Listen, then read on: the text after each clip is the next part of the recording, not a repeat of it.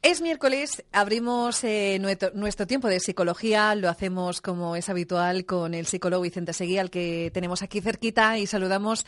Vicente, muy buenos días. Hola, buenos días, ¿qué tal? Muy bien. La semana pasada estuvimos hablando de esas pautas de educación emocional y hoy queremos, bueno, pues eh, que nos sigas contando más cosas eh, sobre, sobre este tema tan, tan interesante. Pues sí, hoy vamos a continuar con las pautas que, estuvimos hablando la semana pasada y aunque son, como dijimos, eh, en principio para niños, también puede ser aplicable perfectamente para también los, para nosotros los mayores.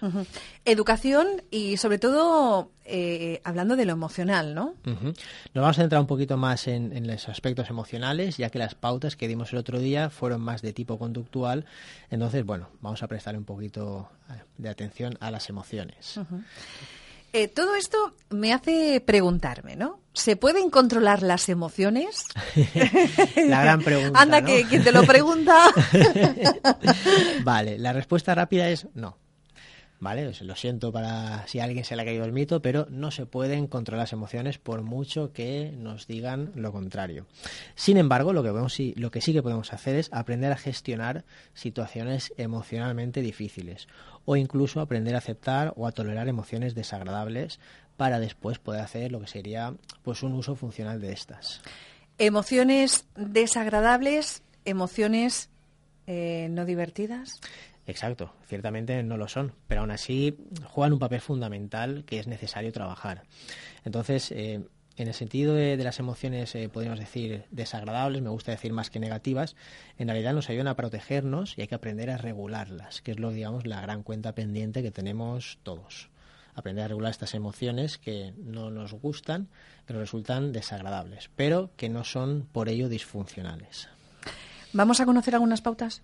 Muy bien, vamos a ello. vamos. Vale, pues tenemos que una de las pautas que podemos hacer es cultivar a los niños en valores y relacionar lo que hacen con un significado personal. Por ejemplo, esto es lo que nos han dicho toda la vida de compartir la merienda, podría ser, por ejemplo. Tenemos un valor, el valor de compartir, el ser generoso, cuidar a los otros, hacer los deberes para poder saber hacer cosas, para poder solucionar problemas y comer, por ejemplo, de forma saludable, para crecer sano y estar en forma. Es decir, asociar lo que hacemos a un valor correspondiente. Y positivo. Exacto. ¿Vale? Vale. Señalar, muy importante esto, sobre todo cuando hay rabietas, etcétera. Señalar los comportamientos sin etiquetar. Pongo un ejemplo para que se entienda. A ver. No sería, digamos, lo más apropiado decir eres un vago, porque pueden dar a entender que yo soy así y no puedo cambiar, con lo cual el niño lo puede llegar a interiorizar. Sino que podemos decir esto que has hecho o esto que has dejado de hacer no está bien. De manera que asociamos o que ponemos el énfasis más en la conducta que en la persona. ¿vale? Esto es muy importante también, señalar lo que sería el estado y no el ser. Vale. Después podemos también, eh, es muy importante, darle espacio a los pensamientos y a las emociones. Hay que evitar, intentar evitar, etiquetar pensamientos y emociones como positivos y negativos. Por eso decíamos antes que desagradables y decía yo que no me gusta etiquetarlos de negativos. Porque, sin embargo, lo que hay que intentar hacer es intentar centrarse en qué me está pidiendo esta emoción, incluso es una pregunta que le podemos hacer al niño, ¿qué te está sucediendo? ¿Qué crees que quiere decir eso? ¿vale? ¿Qué posibles consecuencias tendría o en qué te ayudan, en qué te pueden ayudar estas emociones si son funcionales o son a lo mejor una trampa, que también puede pasar, ¿vale? Vale. Entonces, dejar un espacio a las emociones y a la reflexión. Esto, por ejemplo, pues en el caso de los niños, eh, no hay que llorar, esto es bastante negativo. ¿Vale?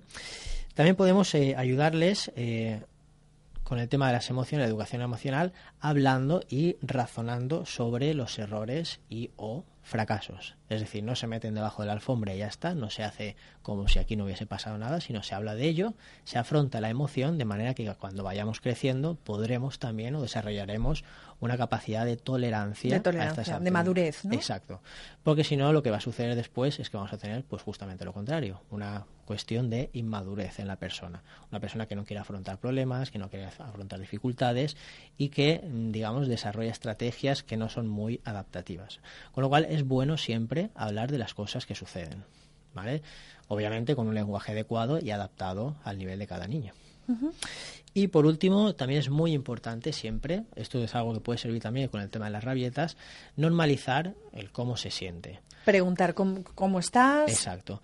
Y también, pero eh, además de preguntar cómo estás, que eso sí que hay que hacerlo, el normalizarlo. Es decir, no decir que está mal que uno esté enfadado o que está mal que uno se sienta enfadado. Que se exprese. exacto, que se exprese. Porque ahí después lo que sucede es cuando nos crecemos en, adultos, estas máscaras, estas capas que nos creamos de que la típica de que voy a aparentar o que el mundo no sepa que estoy mal, cuando realmente no estoy mal cuando realmente no estoy bien, perdón. Entonces, aquí esto lo que sucede es que no estoy normalizando una emoción y sentirse mal es lo más natural del mundo, igual que sentirse bien. No hay que, digamos, eh, demonizar ningún tipo de, emoción, ni tampoco llevarlas al cielo. Son normales. Ni, ni muy drástico, ni, ni tampoco tampoco, sino normalizarlo. Ayudar al niño a que no las esconda, a que no las evite y de esa manera que sea algo como más natural. Muy interesante. Bueno, y supongo que la semana que viene tienes algún tema ahí. Me lo guardo. ¿Te lo guardas? Va a ser interesante, pero prefiero dar la sorpresa. perfecto. ¿Y dónde te podemos encontrar? Nos podéis encontrar a mí y a mi compañero Nico Aros en la calle Marqués de Campos 18, segundo B, en el teléfono 630-659166 y en redes sociales, Twitter, Facebook e Instagram en arroba visepsicología con V y con S. Perfecto. Hasta el miércoles que viene. Hasta el miércoles. Chao.